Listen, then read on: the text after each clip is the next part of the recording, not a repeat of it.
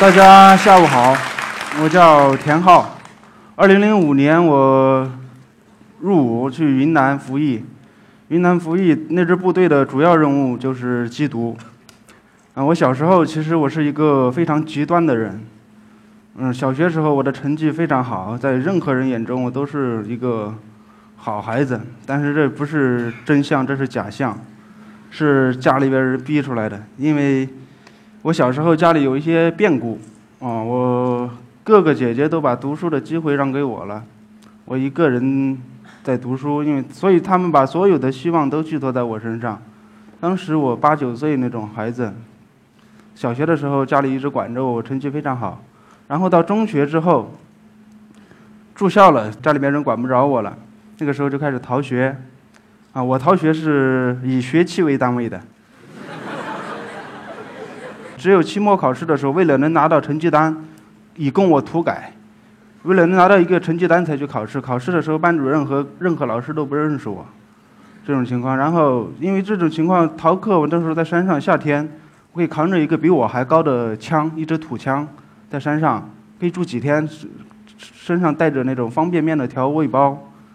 打那种野兔、野鸡，然后烤熟了倒上吃。吃完之后可以带一本、带几本书，把书看完再下山换书的那这种情况。到最后，我自己觉得这么读下去不如，啊去做点别的。正好看到当兵的有去部队，这个这算是一个选项。跟家里边人就经过几轮的试探吧，因为我妈那会儿肯定不想，肯定想让我继续读书。她总是在思考我上，就是你们咱们说小时候经常思考上清华还是上北大的问题。我没有思考过，我妈经常思考。然后他就特别望子成龙的那种人，然后我就试探他愿不愿意让我去部队，最后他还是愿意了，他是愿意让我去部队，然后报名报名。当时我们那里来招兵的，冬天十二月份、十一月份来招兵报名。有解放军和武警，因为我当时被分到解放军石家庄的解放军，因为我觉得解放军的衣服没武警好看，然后我就说你就解放军我就不去了，我妈就特别那种，然后又，反正经过努力吧，我最终去了武警，因为当时年龄也不够，当时十六周岁，去改了年龄，十六周岁改成八九年的，改成八八年才去，到云南之后，前面三个月。第一次长跑，我落在最后，跟我落在最后的一个是我另外一个战友，他特别胖，我们俩落在最后，然后我们的中队长跑到我旁边，他看着我，盯着我看，他说：“你是不是跑不动了？”我扭头看了他一眼，因为我没根本没时间去回答他，一直一直在那喘气，一回答他就气就跟不上。然后他说：“你要跑跑不动，你就到后面跟着女兵方队跑，他们只要跑，他们只要跑三公里。”然后我我们两个，我们俩落在最后的一个，还有一战友落在最后，我们俩听着就大吼着往前冲，然后冲到一口气就冲到最前最前面队伍最前面去了，看着前面已经没人了，那时候胃已经受不了，精神一松，跪在地上就吐，然后一直吐吐吐完之后抬头一看，又落到最后了，就当时的那种跑步，因为我们最后的十个人每天每次跑五公里都会需要用越野车，用一根长绳穿着，穿着手拉拉拉着手用越野车拖着往前跑。这种跑，这十个人串成一串，就跟糖葫芦差不多那种，然后就一直就这么跑，然后因为我从一直到我退退伍，跟我同级别的士兵相比，我的长跑成绩总是无论怎么努力，他总是在中等偏后的这个成绩，也后来也不会一直在最后一名了。跟我同级别的一个同一个档次的士兵总是中等偏后。然后新兵连我另外一个科目就是我的射击科目，射击科目应该是最我最好的。因为我从小就没离开过枪，我那会儿是属于特别违法、特别严重的那种，然后就射击成绩特别好，射击成绩好，这种，嗯，我的第一颗军用子弹七点六二毫米的八一杠一式自动步枪子弹就是十环，后面一直是十环，不知道怎么打的那种。然后军训结束之后，开始分新兵开始分到单位去工作，然后我们有另外一个单位需要报名写申请才能去，这还需要。接受下一步的训练，然后我没有去。我当时觉得把我分下去就好了，因为我去部队那天开始就注定我是要回来的，我没有打算在部队做一辈子，这是不可能的。然后我就没有报名。我另外一个战友，他就是那个胖子，他跑步倒数第二的那种，他看我没去，他报名了，他看我没去，他怀着一种倒数第一转学的心态，他然后他就他可可能是他是他帮我写了一封申请书，然后我知道这个消息的时候五雷轰顶那种，然后最终还是去了吧，因为他帮我写了，我不去的话他可能会有麻烦，还是去了，去了后面一年的训练，很幸运的我没有被淘汰，没有被淘汰实习，在实习的时候我查获了我的第一起贩毒案件。数量不多，但是很，他的手法很新颖，把海洛因溶解在水里，然后用衣服或者毛巾那些浸泡，把海洛因浸泡到衣服里，过了检查站，过了这些检查的关卡，边境上的关卡，才再提取再提取出来。当时到那个车停下来，问他干嘛的，他说：“我是过来旅游的，开车过来旅游的，跟他媳妇一起。那个在边境上过了一下泼水节，然后后备箱里边有一包湿衣服。”那一包湿衣服的话，打开我打开，因为上面一层全是全部是女性内衣，我当时穿着军装，实在没没办法看，因为穿着军装翻一包女性内衣的，完全是太恐怖了，我觉得。没看没看，我就把车的后备箱关起来了。关起来呢，一瞬间闻到一股酸味，这个时候我也顾不得什么恐不恐怖，端起来端到手里仔细端详一下，然后。就喊来那种有经验的老兵，一看，那果然就是海洛因，它属于浸泡藏毒，这是第一起。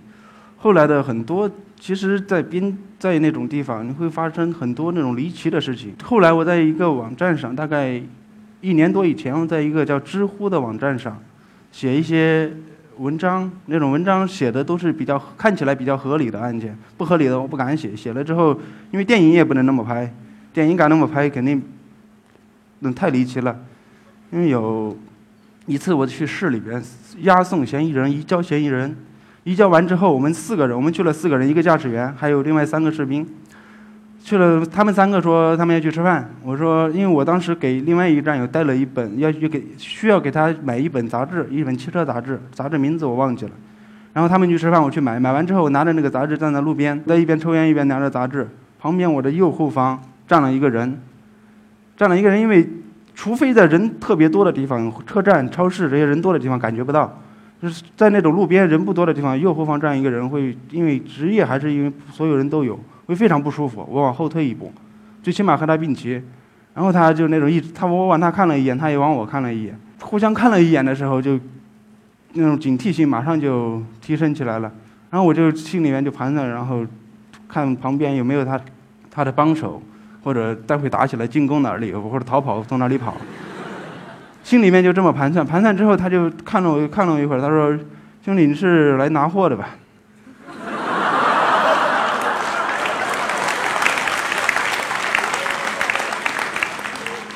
特别离奇，我我点点头，我没有说话，因为我摸不清情况，我我只点点头。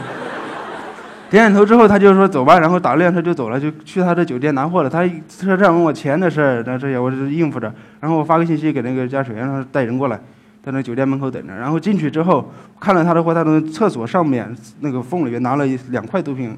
出来。出来之后，我说走，带你拿钱去下酒店。然后到酒店门口，那个当时驾驶员他们在门口，我当时就是这种抓捕手势，打了。一个抓捕手势，一下按住，就这么简单一个，这种。这种，当然这种事情不是特别常见，但是，我我相信你们听了。之后会觉得这么二的人怎么会去贩毒啊？真的，他们他们抓着他们之后，我觉得他们二已经二到那种特别可爱的程度了。嗯，街上什么都没有，街上拉一个，但因为后来我才知道，我手里那本汽车杂志是他们的街头暗号。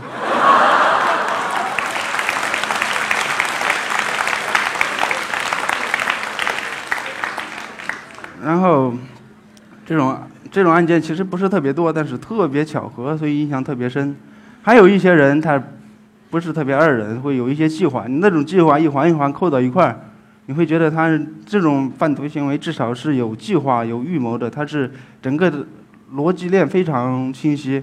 甚至他会他可以牵着我们的鼻子走一段路。那年我们查到一对也是一对夫妻，他们开车从瑞丽边境上瑞丽过来。查了之后，他的车底盘上是一块海洛因，三百多克。海洛因的海洛因上面用那种磁铁，用胶带粘了一块磁铁，然后粘在，然后所以这种配合非常好。查终于查到一家酒店穿类似的衣服，类似的衣服经过很多的暗访，这些终确定了他这个酒店的四楼的娱乐场所有 KTV、酒吧，然后健身房这些休闲娱乐设施的地方，其中有一间是嗨房，供人吸毒的场所。最后把他老板抓起来，这个老板承认了他所有的贩毒行为，但是他坚决不承认汽车底盘上这块毒品是他放的。那但是我们开后来审完之后开会就判断这个很可能不是这个老板放的，根据经验很可能不是。虽然他涉毒，但是他不像做这些案子的人。然后又回去查，当时已经线没几乎线索所有的线索都断了，他的车底盘上毒品没有指纹，没有留下任何指纹。然后我们把毒品放在前面会议室上桌子上看，它包裹毒品的那个黄色胶带，它的切口并不是光滑的，它的切口是用。尖锐的物品戳戳戳戳开，然后摘摘开的，摘开之后，就所以现在的要找到线索的话，就这卷胶带和他晚上穿的那件衣服。现在就这两个线索，然后我们就去酒店找，酒店找问他们走了之后房间有没有留下东西，没有留下，然后就去找那种当时这种环卫所，就管环卫工的地方，他们上班的时候一个一个问，在附近有没有看到这种胶带和黑色的衣服，都是全部没有。没有之后又回去他们住的酒店，把那个打扫卫生的阿姨找过来，仔细的跟他讲，因为他们怕承担责任，他们一听到毒品怕承担的，坚决不承认。说了半天，终于说通，其中一个阿姨承认了，她带了一卷黄色胶带回去，然后她带我们到她家把胶带拿出来，然后交给技术部门去鉴定吧。终于鉴定了的，那卷胶带就是包裹毒品的胶带，而这卷胶带发现的地方就是那对小夫妻住酒店的房间。然后还有一个最致命的，就是上面留有那个男的指纹，所以这个男的毒品就是他的，他自己把毒品放在自己车底上，然后他知道了那旁边一家酒店涉毒，他就从那家酒店偷了一套衣服出来，把我们的视线转移到旁边那家酒店身上去了。当然，他这种这种案件就是那种算是智商，算是。安排的比较精密的这种，所有的证据都指向旁边一家酒店，其实就是他自己在做。还有一个避不开的问题，算是我们这种，在我们心里面，在我的心里面，也算是一块难以揭开、难以那种解开的一个结吧。就是我们这些老兵回去贩毒，这种的破坏力非常的大。因为假如我现在回去的话，整个边境上的几点钟哪个口什么地方哪一条路有巡逻的，完全我特别清楚。然后什么情况下会被跟，然后怎么避免这些，我完特别清楚。你说这些老兵回去犯都会有产生多大的危害？所以这也导致了部队对于这些已经退役的老兵的管理有一些矫枉过正的这种情况。但是没有办法，这种破坏，因为一旦任何人，不管你是士兵还是什么，一旦你成为毒贩，你可以没有下限。但是作为士兵，他必须有原则，所以这种非常不对称的对抗。我以前刚下到单位的时候，因为有当时有都是老兵带着新兵去做这种办这些案子，有一个老兵带着我，他教了我很多东西，数不胜数的东西。我甚至一些最基础的都是他教给我的。后来他退役了，退役之后大概有半年时间，半年时间我就接到一起。案子因为很普通，就是有人带毒从哪条路，你们去抓一下，我们就去抓了。太普通的不能再普通了。到现场之后布控，布控完之后就在那等着，等着，然后人就来，我们准备上去抓，然后突然有人开枪，然后各自找掩体躲起来，因为正面冲冲突非常那个。但但是他们只有一支手枪，我躲在石头后边，我听他的声音，没有办法判断他的子弹有没有打光，因为不知道他的手枪的型号，因为不同的手枪有不同的弹容量。我就听听听，听完之后他的枪声停了。停了之后，我把我的头盔，当时戴着防弹头盔，我把我的头盔从那块石，我躲的是一块这么大，大概有这么大的石头，石头还是挺大。躲在的时候，我把石头，我的头盔从石头的左边伸出去，用手顶着，因为戴着头盔，看到戴着头盔，虽然是防弹头盔，但是他如果看到我的头盔，他还有子弹，他一定会开枪，因为即使你戴着头盔，那一枪打到头上，估计也得晕。然后伸出去，他没有开枪，然后我就把头盔扔到左边，整个人从右边弹出去，拿枪指着他。指着他之后，他看到我没有反抗，我也傻了。他是我带我的那个老班长。我当时我也我是真的傻了，我当时甚至在心里面觉得，我说你为什么你赶紧赶紧跑啊那种。然后他看到我之后，他也没有反抗，把枪扔了。扔了我把他带回去之后，从带回去移交，从此之后杳无音讯。他连怎么判的，有没有审，我完全不知道。所以这个案子是存疑的，因为他当时开枪，他所有的行为特别不专业。我当时躲在石头后面听他的枪声，我就觉得这肯定是个新手，哪有抱着手枪看不着人老死开的这种，肯定是个，而且他没有一枪，连甚至连石头都没有打中。我怀疑他他的枪就是开空枪，所以他所有的行为特别不专业，完全不像是一个军人。我但是我也不知道他最终的消息是什么样。当然，我现在说的这些信息是经过我的一些处理，因为我没完全没有办法。界定这件事情是什么性质？是老兵贩毒了，还是老兵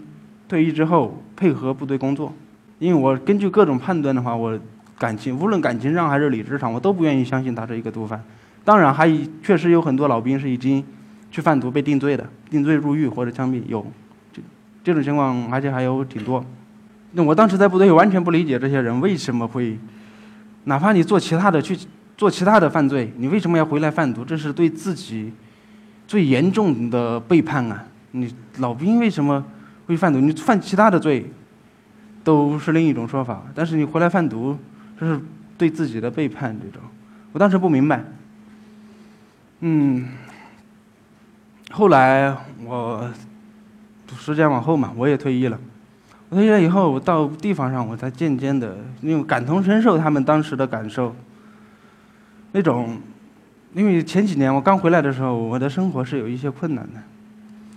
当时去找工作，因为要谋生嘛，因为当时可以去交警，我没有，我没愿意去，我实在没有办法忍受了。因为在部队几年就没有没放过一天假，我实在没有办法了忍受这种公务部门了，就没有去。然后去找工作，找工作人家当时不会写简历，后来学会了学打简历，然后写。那么写完全，我发现我没有办法写，一写写进去，要么就是写不出来，一写出来就成就是跟小说似的那种。而且你，而且我的工作经历对我后来在社会上就业完全没有任何帮助，所以找工作当时找工作都是一个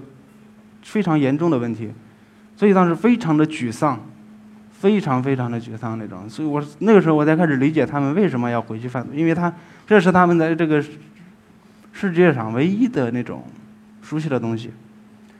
我因为特别像我这种，我十六岁去部队，我对社会的理解，出了学校，因为我小时候，我小时候这种我是没有理想的，我小时候是真的不像那种有理想，因为当时我小时候成长的环境太落后了，所有能接触到的职业只有三个，教师、医生、农民。当时那个地方就这三个职业，农民肯定哪个孩子敢说自己去，就是理想是当农民嘛，啪一巴掌就抽过来了。然后教师，教师，因为我小小学虽然成绩非常好，但是我厌学，我从小就厌学。小学成绩好，但是我厌学，所以也讨厌老师。医生就别说了，医生那个时候还没有一次性的注射器，给我打针的时候都用这么粗那种不锈钢那种针打进去。所以这三个职业我都非常都是给我带来痛苦的，所以没没有理想。然后去部队之后，所有对这个世界所有的认识，除了学校、家里，就是部队，对社会认识几乎空白的。回来之后。谋生都是问题的人会非常沮丧，然后当然我这些年会稍微好一些了，当然不好我也不会回去贩毒的。然后有一天，二零一三年的元宵节，我哥我在合肥带着我妈过节，我哥给我妈买了一套衣服，他打电话给我，他说衣服你收到没有？我说没有。然后但没有收到，同时我想到我前两天收到一条短信，短信上说您好，您有一份包裹无法投递，请您联系这个号码。这一看就是骗子嘛。